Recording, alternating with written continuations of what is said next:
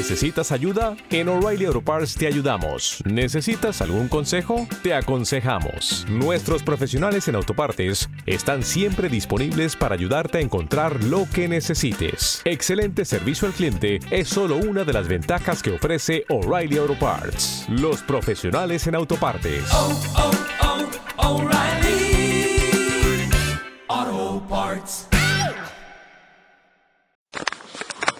Dentro de, de 15 días más o menos vamos a celebrar la fiesta, la solemnidad de Pentecostés.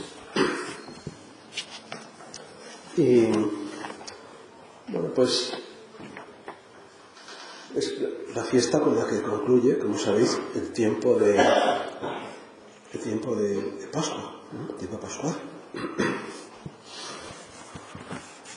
Y, pero el tema que celebramos, pues la verdad es que mmm, no es una cuestión puntual, ¿no? De, de decir, bueno, esta fiesta, ¿no? Pues vamos a procurar vivir atado con el Espíritu Santo, etc. ¿no?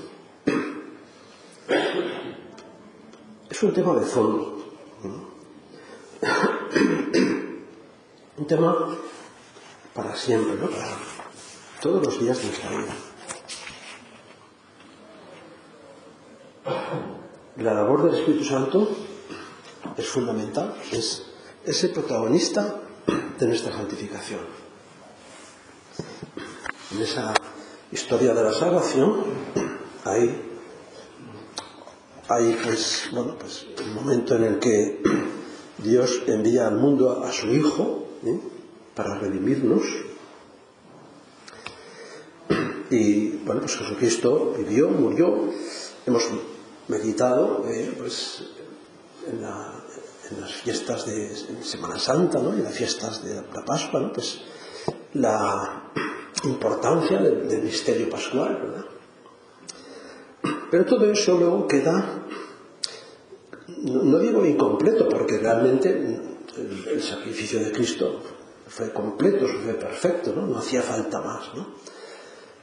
Pero a la vez ¿eh? hay una cosa que, que San Pablo nos recuerda, ¿no? Decir, dice, sufre mi carne lo que falta a la pasión de Cristo.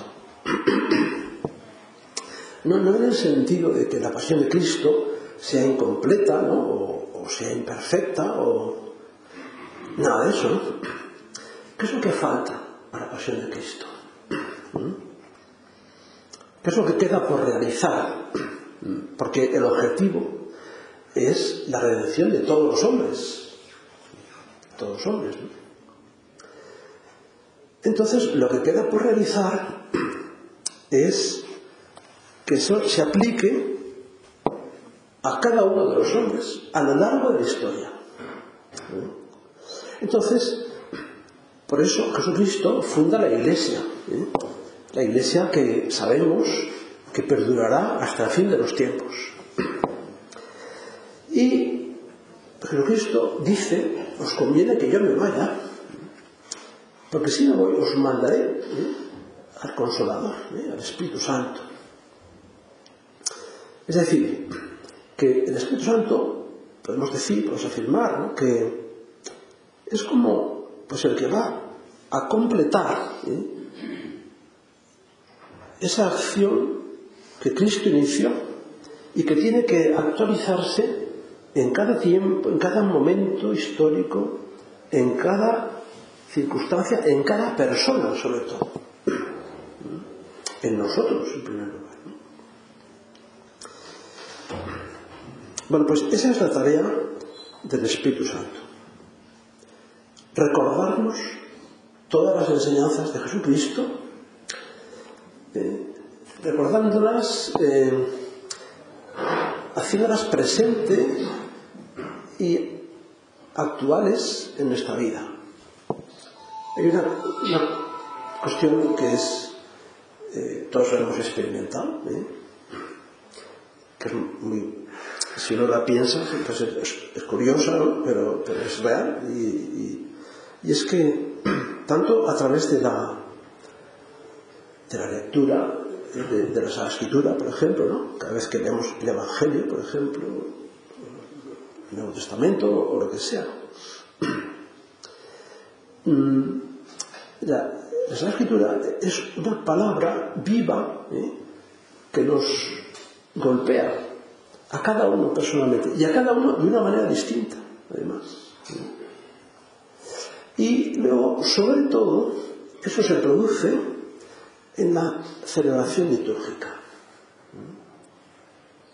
Es decir, que cada vez que participamos en la celebración litúrgica, la que sea, pero vamos, la principal, como sabemos muy bien, es la celebración de la Eucaristía, la misa. Pues cada vez que participamos en la celebración de la Eucaristía, el misterio pascual se actualiza, se hace presente en nuestra vida y hace que nosotros podamos recibir los frutos de la redención. O sea que eso, decidimos un don, eh, el don de la gracia, que hace que nos identifiquemos con Cristo, que seamos redimidos, ¿no? que se nos perdonen los pecados, en fin, todas esas cosas que son necesarias para la salvación y para la santificación. Bien, pues Yo quería fijarme en esta meditación en, en la liturgia de la fiesta de Pentecostés concretamente. ¿no? Nos adelantamos un poco, ¿eh? 15 días, eh, pues a la fiesta de Pentecostés. ¿eh?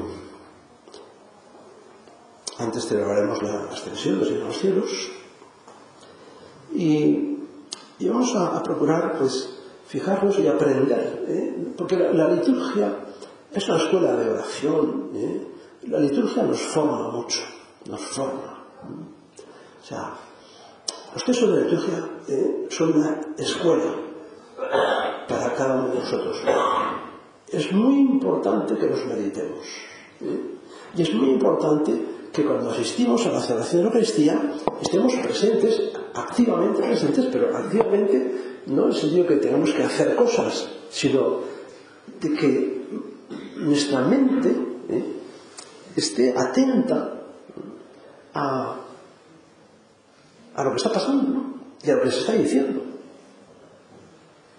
Que hagamos nuestras las palabras del sacerdote o las palabras de la, de la plegaria eucarística o las palabras de las oraciones propias de cada día. Este es el tema, ¿no? El tema que al final se concreta para nosotros en una actitud que es la atención, atención, muy importante. Mm. Sin atención no hay oración. Sin atención no hay amor. Mm. No hay amor. El amor necesita estar atentos a la persona amada. Y en caso nuestro, pues atentos a lo que Dios nos dice a cada uno de nosotros. Bien, pues en el en la misa de Pentecostés, una cosa que llama la atención son eh, las palabras del prefacio, ¿eh? el prefacio de Pentecostés. Es un conveniente, ¿cuánto bien nos hace ¿no? que meditemos estas oraciones? ¿no? Los prefacios de la misa, por ejemplo. ¿no? Es una maravilla, es una maravilla, ¿no? porque tiene una riqueza extraordinaria. Y, y diremos el día de Pentecostés, instruyes sin descanso a los hijos de tu iglesia. Y no les niegas nunca tu ayuda. Fijaros qué motivo tan importante de acción de gracias. ¿eh? Instruyes a tus hijos y no les niegas nunca tu ayuda. Muchas veces podemos tener la sensación, a veces hay gente que me lo dice, ¿no? Pues es que Dios no, no me ayuda, es que pido cosas y no me las concede o qué. Pues fijaros lo que decimos aquí, ¿no? No niegas nunca tu ayuda. La ayuda que realmente necesitamos, Dios nunca nos la negará. Nunca. Otra cosa es que nos conceda lo que le pedimos. A veces ¿eh? Dios pedir y recibiréis, sí, es cierto, ¿no? Y, y, y muchas veces Dios nos concede lo que le pedimos o no, o no nos lo concede. No siempre nos lo concede, ¿no? Esto es, claro, es, eh, entra dentro del misterio, ¿no? De Dios, claro. Pues es que, ¿y por qué Dios no me concede esto? Pues porque Dios es libre, ¿no? Y no sé, es un misterio, o sea, es el misterio de Dios, ¿no? Pues, hombre, pues si es que esto es, esto es una cosa buena lo que pido. Bueno, pues a veces nos lo concederá o no nos lo concederá. Pero lo que está claro es que siempre nos ayuda. Es distinto, ¿eh? Es una cosa distinta, ¿no? Porque bueno, pues nos concede, ¿eh? O no, lo que le pedimos, pero siempre nos ayuda. Nunca nos abandona. Nunca nos deja solos. Siempre escucha nuestra oración. Y más me atrevería a decir, y más cuando estamos reunidos en la asamblea litúrgica. Cuando no, no es una oración personal, sino comunitaria. Es la iglesia reunida. Dios siempre escucha la oración de la iglesia. Siempre. Esto es interesante también porque nos hace pensar en la importancia de la unidad de la iglesia. ¿eh? No somos individuos aislados de los demás. ¿eh? Formamos un pueblo, formamos más aún un cuerpo, somos miembros de un cuerpo, miembros de un cuerpo. Nada de lo que ocurra a nuestro alrededor nos puede ser indiferente, nada, ¿eh? nada.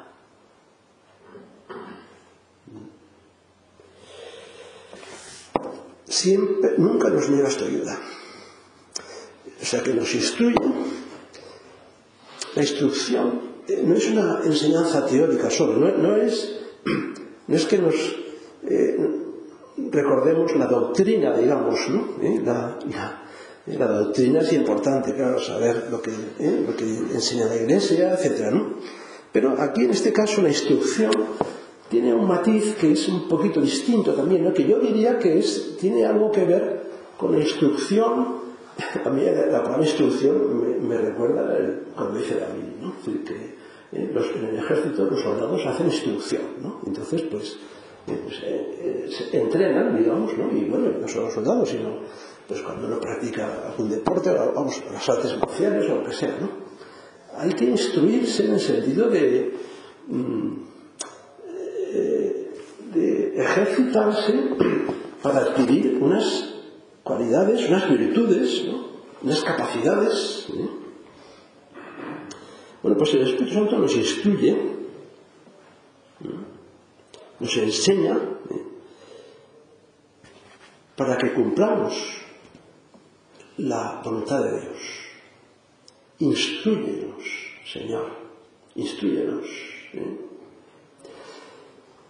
Que no sea un no sé, pues un, un miembro torpe, ¿no?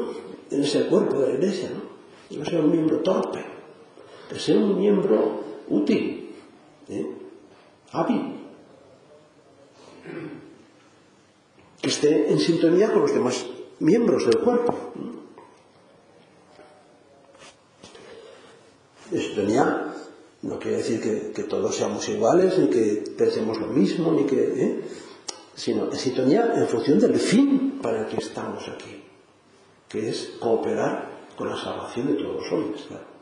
Ahí sí que hay que estar unidos, ahí sí que no caben discrepancias ¿no? sobre el modo como se alcanza ¿eh? esa redención, como la redención alcanza a todos los hombres. ¿no? Pues hay unos medios que Jesucristo instituyó en la Iglesia y, y bueno, pues esos son los que son y no, y no hay otros, ¿eh? no hay otros, o sea que por mucho que cambien los tiempos, por mucho que, no sé, pues que cambien las culturas o lo que sea, los medios siempre serán los mismos, la oración y los sacramentos, no hay otro, no hay otro camino. Bien, eh, os instruyes, ¿no?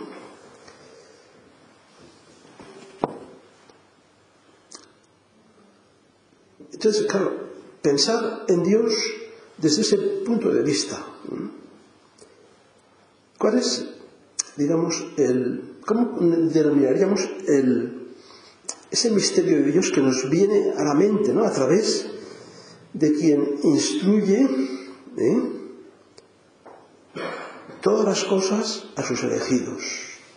¿Quién es el que instruye? ¿Cómo se llama el que instruye? ¿Eh? El maestro, ¿no? El maestro, que es una, una actividad y una profesión ¿no? y una vocación maravillosa el maestro. Bueno, pues, si alguien es maestro, ¿eh? en toda, con toda su plenitud, ¿eh?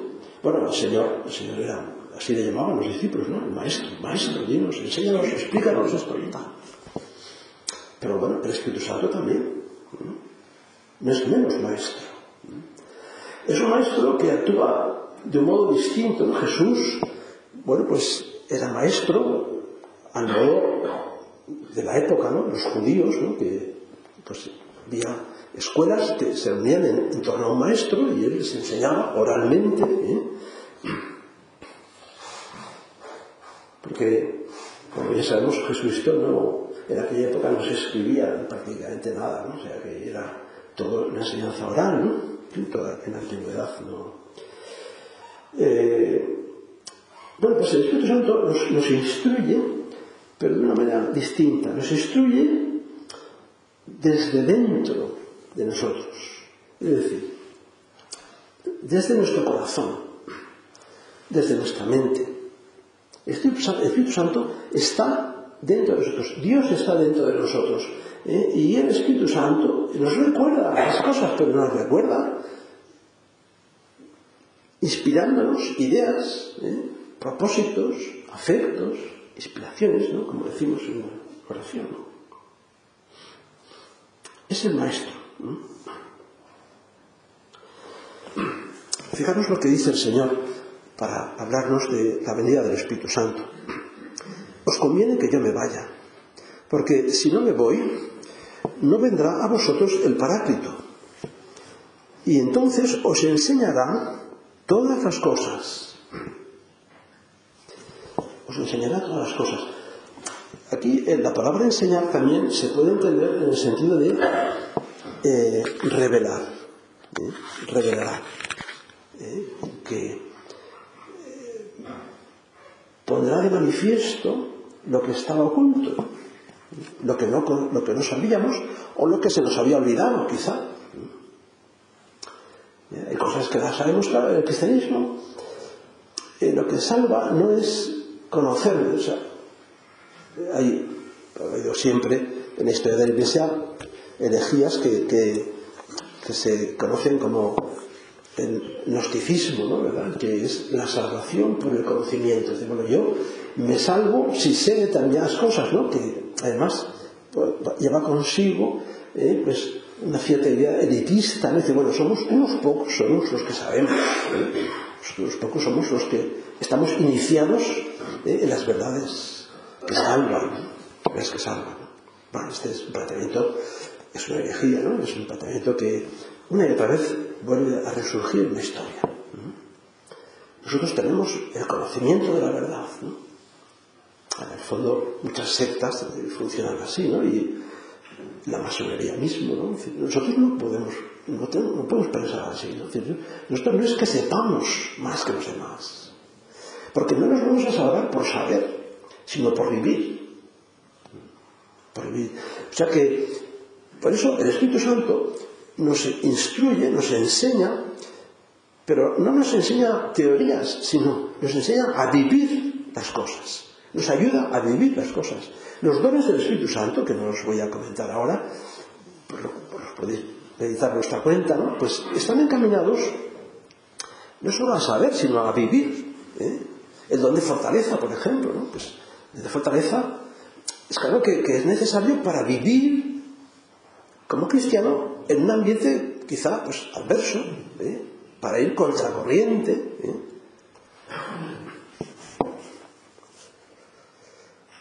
Él os enseñará el paráclito. Entonces, el Señor, entonces os enseñará todas las cosas Bueno, eh, lo que para el Señor era entonces, ¿verdad? Eh, en, en, algunos tiempos, ¿no? Es ahora para nosotros, ¿no? Y os hará comprender todo, comprender todo. Por eso es tan importante la meditación y por eso es tan importante la oración, ¿no? porque es ahí donde entendemos todo. En fin, ¿eh? se interprétese bien lo que estoy diciendo, ¿no? Es decir, que no, vamos, no es que vamos a saber todo ya de golpe, ¿no? Pero entenderemos, entendemos la voluntad de Dios. En la liturgia de Pentecostés hay otra oración preciosa. Es una maravilla. Dice, te suplicamos, Señor, que el Espíritu Santo, según la promesa de tu Hijo, no olvidemos que las oraciones, la misa, toda la plegaria crística, es una oración dirigida al Padre. Es decir, que nos estamos dirigiendo al Padre. Entonces le decimos a Dios Padre. ¿eh? Te suplicamos que el Espíritu Santo, según la promesa de tu Hijo, nuestro Señor Jesucristo, nos revele más abiertamente el camino ¿eh? y el misterio de este sacrificio Sacrificio a que se refiere la oración litúrgica, lógicamente es el sacrificio de Cristo, ¿no? que se renueva en la misa. ¿eh? Lo que importante es ¿no? que entendamos ¿eh? que se reviere más abiertamente a nosotros el misterio del sacrificio, el misterio del dolor, por ejemplo. ¿eh? Hay cosas que Vamos a pedir al Señor que, que las entendamos, pero de verdad. En teoría lo sabemos, ¿no? Decir, bueno, pues sí, el, el sacrificio, pues hay que hacer sacrificio, el amor implica sacrificio, ¿sabes? pero que entendamos a fondo este tema. Que cualquier sufrimiento, cualquier dolor, cualquier contrariedad,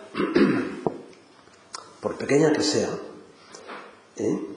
puede unirse a la pasión de Cristo y tener un valor redentor. Y que en definitiva, todos nosotros nos vamos preparando poco a poco hasta que llegue un momento en el que el Señor nos diga todo.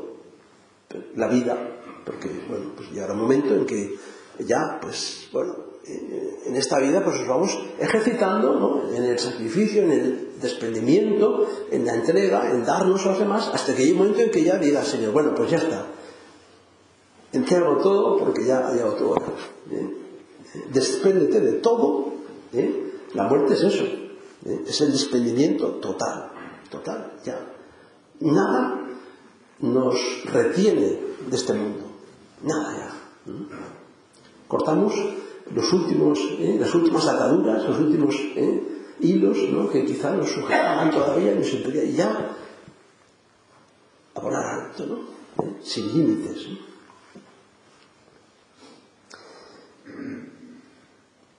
Que nos revele más abiertamente el misterio de este sacrificio.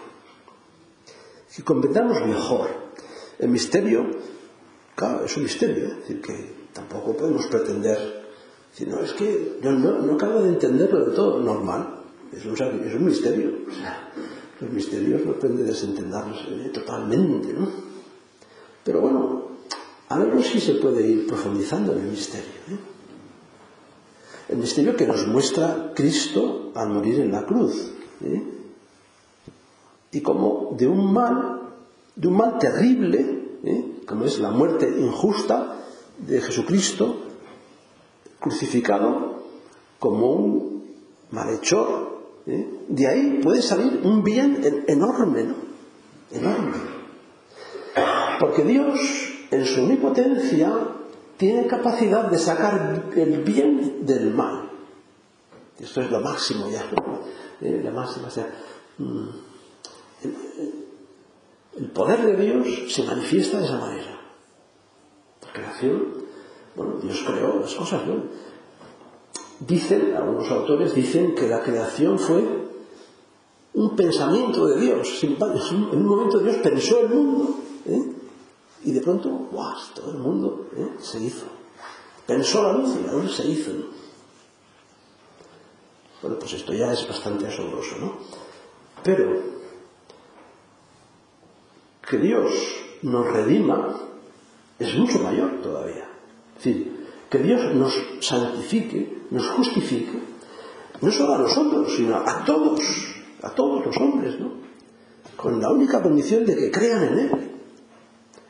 Pues eso también, claro, esto es un, es un emplearse a fondo de Dios, ¿no? Es decir, que, eh, y para que lo entendamos, pues entendamos lo que hay detrás de todo eso y el amor de Dios y, y, y el poder de Dios y la misericordia de Dios, pues hemos visto, hemos contemplado la pasión y la muerte en la cruz, ¿no?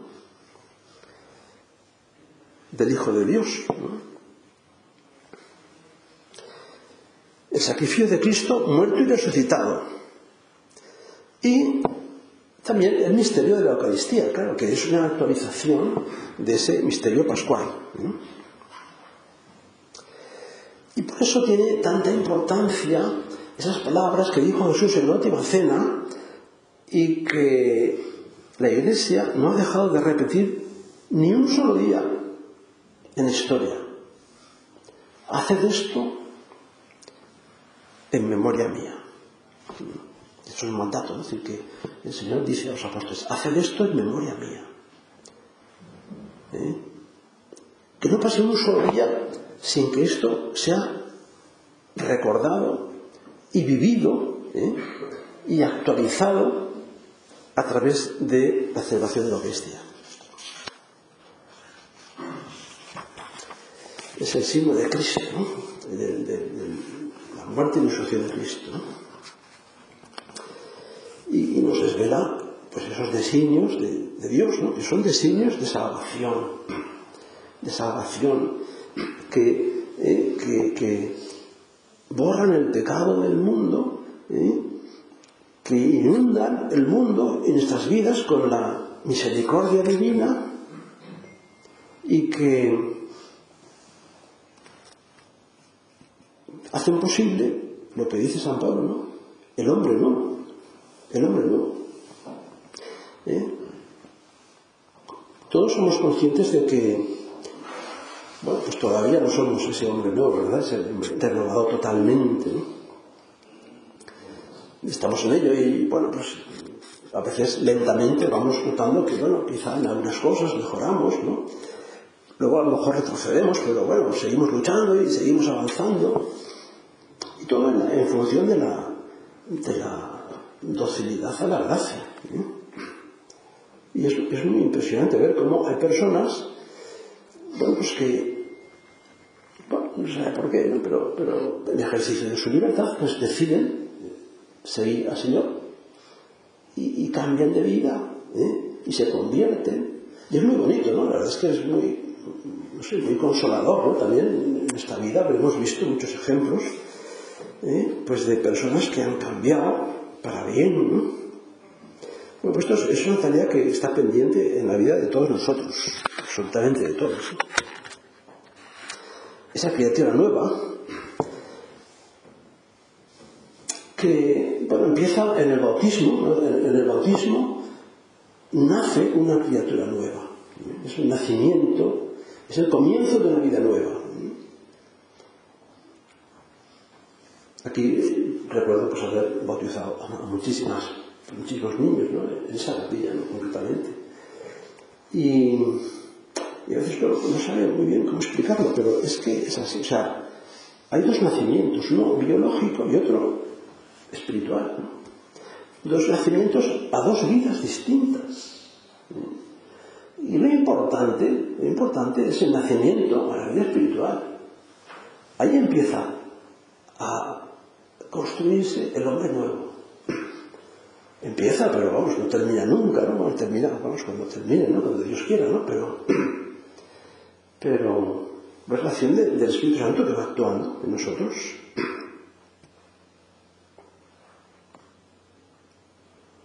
Y terminará pues con lo que dice el Apocalipsis, ¿no? Pues el, los cielos nuevos y la tierra nueva, que tampoco sabemos muy bien lo que, cómo será, pero, pero bueno, podemos hacernos una idea, ¿no? Pues ¿eh? O, también dice el Apocalipsis, ¿no? Pues pois que bueno, pues la nueva Jerusalén, ¿no? pues pois donde no habrá ya llanto, ni dolor, ni trabajo, ni penas, ni nada, ¿no? Ya todo eso habrá pasado.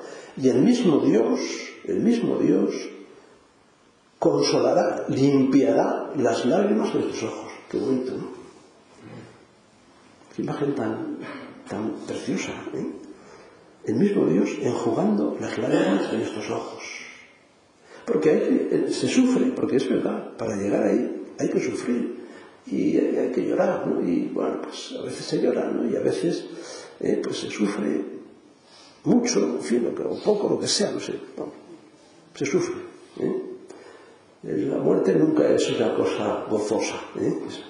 es algo doloroso, siempre, ¿eh? siempre. En fin, se pueden eh, pues con los avances de la ciencia, pues utilizar eh, pues sedantes o lo que sea, ¿no? Pero bueno, en cualquier caso siempre es un drama. ¿eh? Un drama para el que se va y un drama para el que se queda, claro. ¿eh? Bien, pues eh, el, el, lo importante es tener claro el papel que juega el Espíritu Santo en todas estas cosas. ¿sí? El Espíritu Santo es el autor de... Muy importante esto también de la conciencia del bien y del mal. Es decir, en esta conciencia, ¿no? quien habla ahí es el Espíritu Santo. ¿eh? El bien que debemos hacer ¿eh? realmente no, es, no, no, consiste simplemente en un código ético que está escrito que oh, Moisés recibió de Dios en unas ¿eh? piedras, las a fuego, etc. ¿no? No es, no es la ley, esto Jesucristo lo, lo dijo muy claro, ¿no? Sino lo que salva no es la ley, eh, no es la ley externa, digamos, ¿no? Sino que es la ley interior, que Dios ha grabado en nuestro corazón y que, y que el Espíritu Santo nos recuerda constantemente, cada día. ¿no? Por eso, claro, uno no puede decir nunca, yo esto ya me lo sé. ¿eh? A veces tenemos la tentación de decirlo esto, ¿no? Porque como asistimos con regularidad a medios de formación, ¿no? Y, pues no sé, desde el círculo hasta pues, la, los retiros o, o, los cursos de retiro, o sea, uno podía ir al curso de retiro y decir, bueno, pues yo ya debo la tira del curso de retiro, o ya sé lo que van a decir, y esto ya me lo sé, ¿no? Bueno, pues muy bien, pues perfecto, ¿no? Pero es que no se trata de saberlo, se trata de vivirlo. Y vivirlo con plenitud, y vivirlo con perfección. Es decir, ser santos. ¿eh? Y eso, pues todavía no, no lo hemos conseguido. ¿verdad? Si alguno piensa que lo ha conseguido, pues que lo diga y se dispensará ya de todos los medios de formación. ¿no? pero, pero bueno, no creo que nadie piense eso, ¿no? Bueno, pues eh, nos habla ahí en la conciencia ¿no? sobre lo que está bien. ¿eh? Lo que está bien es lo que nos dice esa conciencia.